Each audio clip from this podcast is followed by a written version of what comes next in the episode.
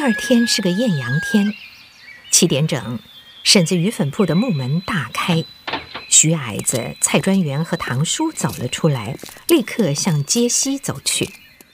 刚刚走到青山街口，后面已经出现了三个跟踪的人。走在前面的正是那吊眉汉子老刁，两个日本人跟在后头。堂叔立刻发觉后面有动静，他一面低声的指挥，向右走进了一条狭窄的巷道。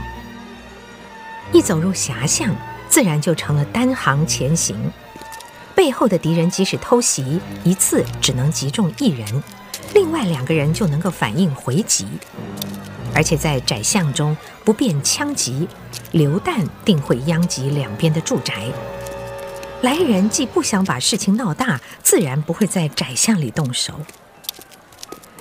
堂叔指挥走的路径全都是窄街小巷。不一会儿，他们三人走进了一所学校。暑假中，学校空空荡荡。堂叔熟门熟户地在校园中左穿进右穿出，搞得追踪的三个人心头大急，以为堂叔他们想利用校园脱身，便顾不得保持距离，拔足飞奔地也进了校园。老刁经过校门口的时候，看到一块石牌上面刻着“道南中学”四个字。校园中空无一人，只走廊上一个老汉在洒水扫地，水洒得太多。竹扫帚在地上画出了一条条的泥痕，看上去越扫越脏。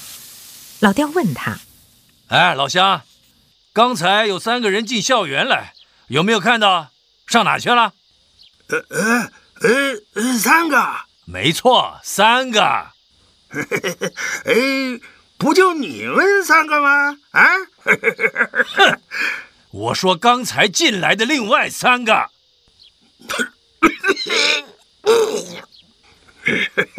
呃，就你们三个，三也没了。我们之前进来三个人，你没看见啊？瞎了吗？呃，哎呀，我只是耳朵有点聋，眼睛哪有瞎啊？目力呀，好的很呢。打开了，不要理会这个老笨蛋，快从城门出去。哎，他们出城了，快追！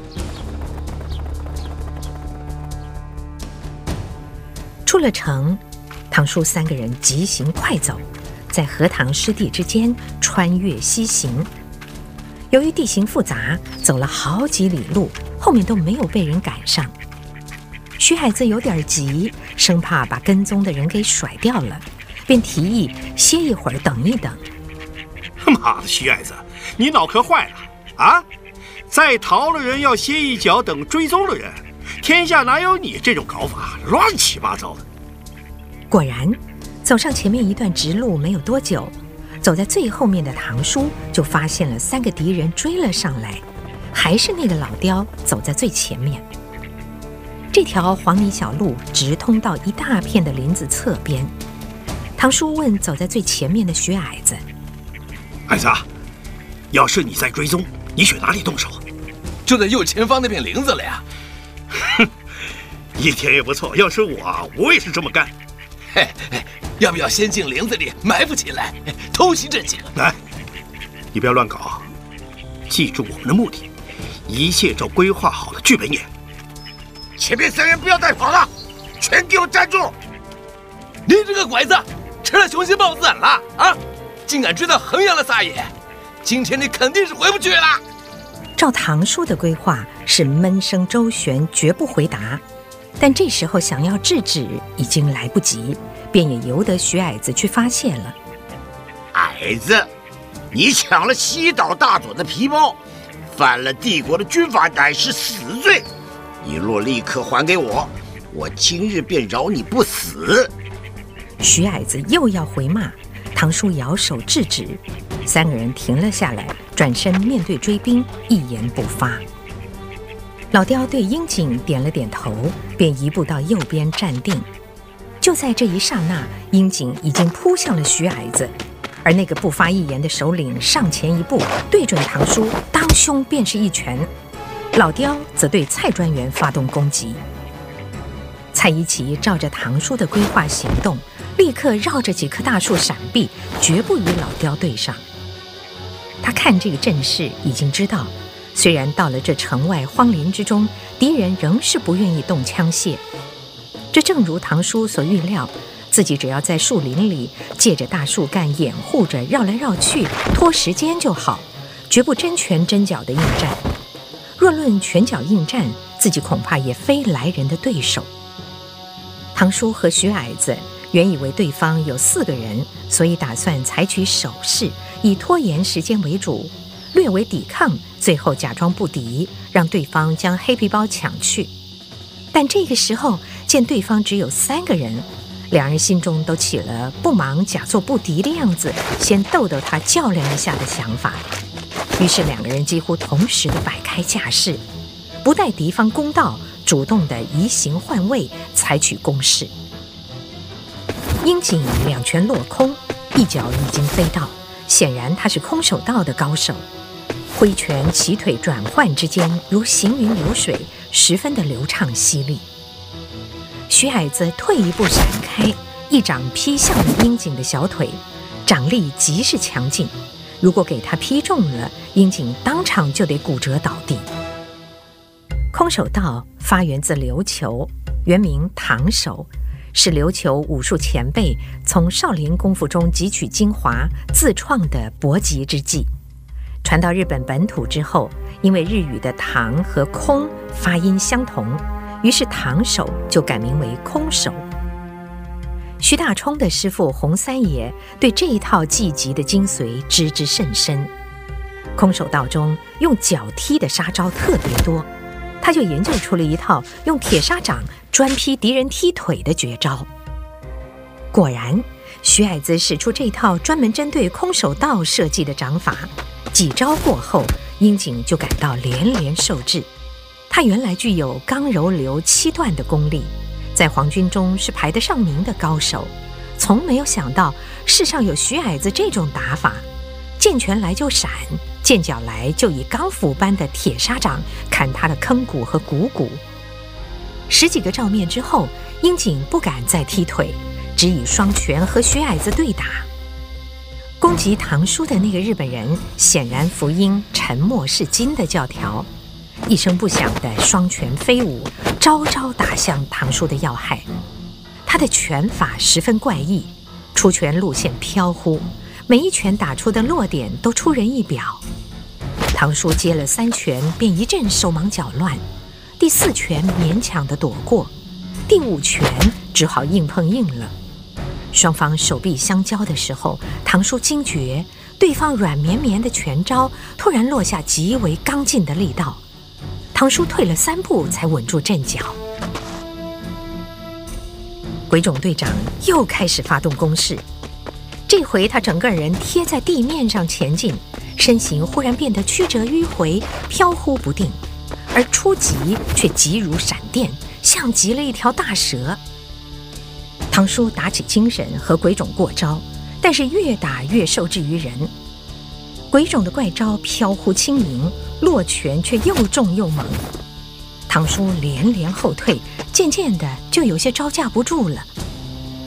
徐矮子和樱井的对决原本占了上风，樱井的空手道杀着连失，但总被徐矮子压着递不出去，心中一口气憋得受不了，忍不住大叫：“你这死矮子，看招！”他忽然拔出腰间的一柄武士刀，挥刀向徐大冲劈到。徐大冲原想斗个几招，再假装不敌，没有料到樱井突然用刀，他连忙低头闪过。岂料樱井这一刀是假的，下面飞出的两腿才是真。这回徐矮子慌乱中不及出掌，瞄准他头上的一脚勉强的躲过，可是胯下的一脚却再也闪避不开。啪的一声，他重重的挨了一脚。樱井七段空手道的功力不是假的，徐矮子立刻倒地不起。矮子，那只皮包在哪里？在这里了。黑皮包，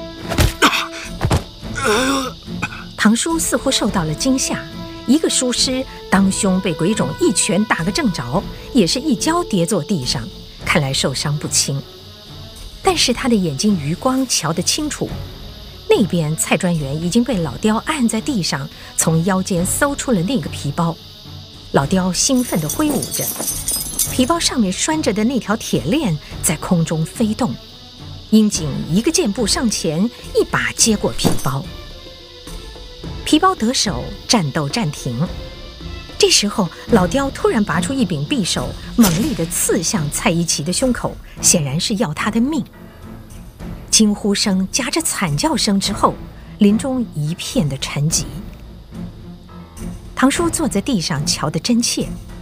他看到徐矮子在千钧一发之际，突然从地上奋起，急如旋风般的在老刁的背上一击，老刁惨叫一声，鲜血直喷。